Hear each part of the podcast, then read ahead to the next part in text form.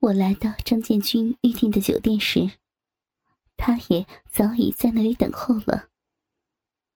他让我选了一间包房，等菜上了之后，我们打发走服务人员，就紧紧的依偎坐在一起，一边轻松的喝着我喜欢的香槟，一边亲密的交谈着，偶尔还互相亲吻着，抚摸着对方的身体和私处。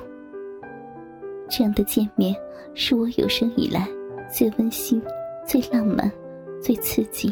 最浓情的第一次，我们吃着、喝着、谈着、聊着，相互亲吻，相互抚摸了一阵之后，我感到自己的胸部在不停的抽搐着，小臂也在发热、发胀、发痒，而此时，张建军却假装心不在焉的问起我的丈夫来。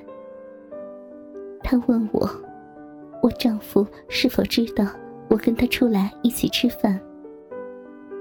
我告诉他，我丈夫不但知道，而且我还告诉了丈夫，今天晚上我不打算回家呢。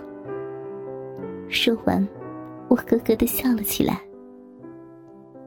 接着，我深情的望着他，小声的说：“建军。”我不想隐瞒你，我跟丈夫的性生活不是很和谐，他根本无法满足我的要求。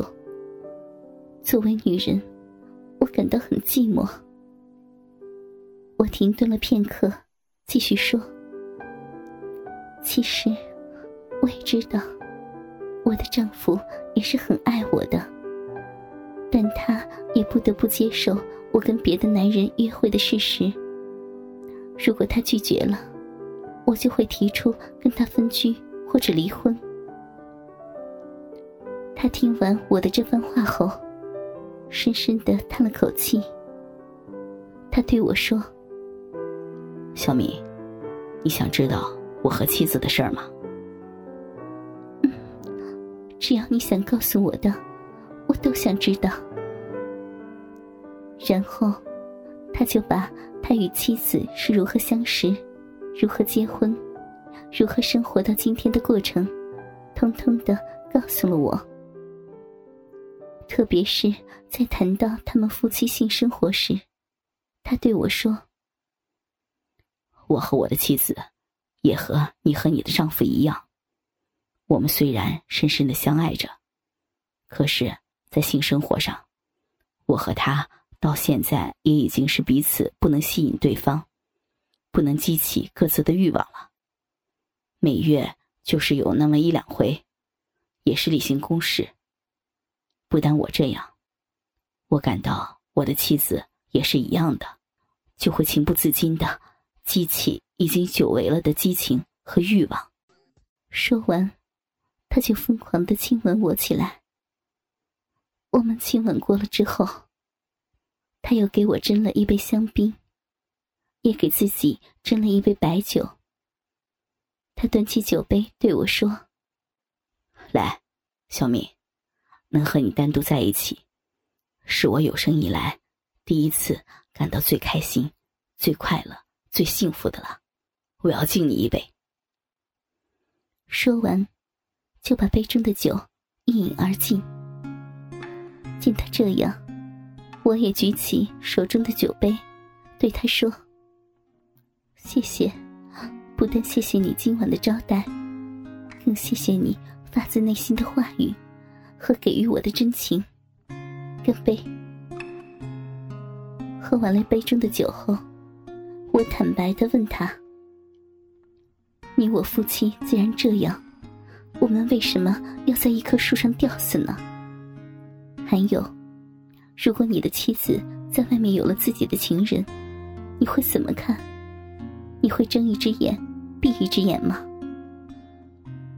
他听我这么一说，回答道：“如果他心里还有我，还有这个家庭，也许我会同意的。说真的，和你在一起后，我真巴不得他现在就有情人了呢。”说完，我们会意的一起哈哈笑了起来。之后，他也同样的问我：“小敏，如果你老公在外面有情人，你心里会好受，会同意吗？”“会同意，我心里只会高兴，不会难受的。”我毫不犹豫的回答说：“性本来就是给人生带来欢愉和快乐的，与其没有欢乐的性，倒不如……”大家都能如愿。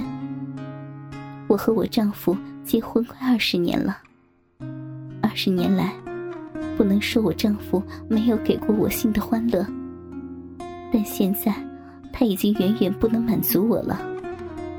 我希望你能给我满足和快乐，好吗？这时的张建军听我这么一说，情绪又激动了起来。他一手搂着我的腰身，一手抚摸着我的奶子。在这只有我们两个人的包厢里，我们紧紧的相拥着，亲吻着。我用小手抚摸着他的大腿，上下撸弄着他的鸡巴。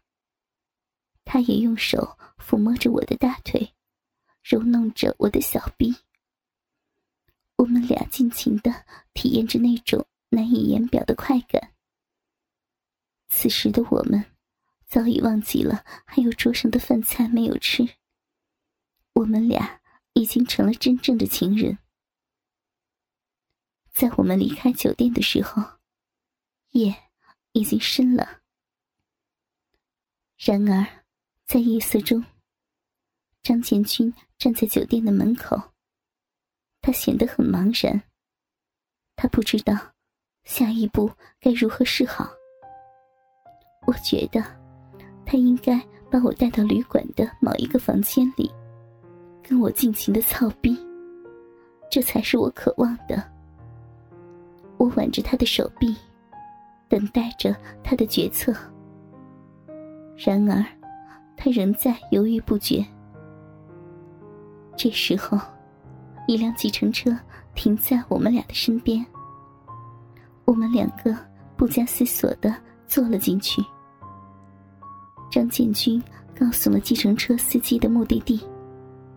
我听后感到很失望。他打算把我送回家去。这可不是我想要的。我气呼呼的坐在后排的车座上，将头扭过去，望着窗外的夜景。他紧紧的把我搂在怀里。一言不发。我和张建军下车后走进了社区。此时，社区里已经是夜深人静了，周围漆黑一片。我们俩来到高楼前，我不情愿的抬头望了望楼。我家住在九层楼，电梯徐徐上升。当电梯到达九楼的时候，门缓缓的打开了，而我却不愿意走出去。我不想就这么回家，不想就这么一无所获的回到丈夫的身边。这可不是我所希望得到的东西。我渴望得到的是摆脱婚姻的枷锁。我渴望跟一个我所喜欢的男人在一起，尽情的操逼，尽情的做爱。建军，难道你不想请我到你家里去喝一杯咖啡吗？我鼓起勇气，试探性的问。哦，呃，小敏，如果你愿意的话，我非常希望你到我家去。今天，我妻子。带着孩子回娘家去了。他断断续续的回答道：“我感到在自己的家里更安全，更方便些。”我深情的望着他，我们两个人的眼中闪烁着爱情的火花。我伸出手指，堵住了他的嘴唇，示意他不要再往下说下去。一瞬间，整个电梯间里的空气都凝固住了。此时，他紧紧的将我搂在怀里，我毫无顾忌的将丰满的奶子贴在他那宽阔而结实的胸膛上。我已经预感到我们之间即将发生的事情了。我一想到这些，就兴奋的深吸了一口气。电梯徐徐下降到一楼，我们又叫来了一辆计程车。我们两个紧张的钻进车里，就像一对偷情的男女，既兴奋又紧张。事实上，我就是一位背着丈夫跟别的男人偷情的妻子。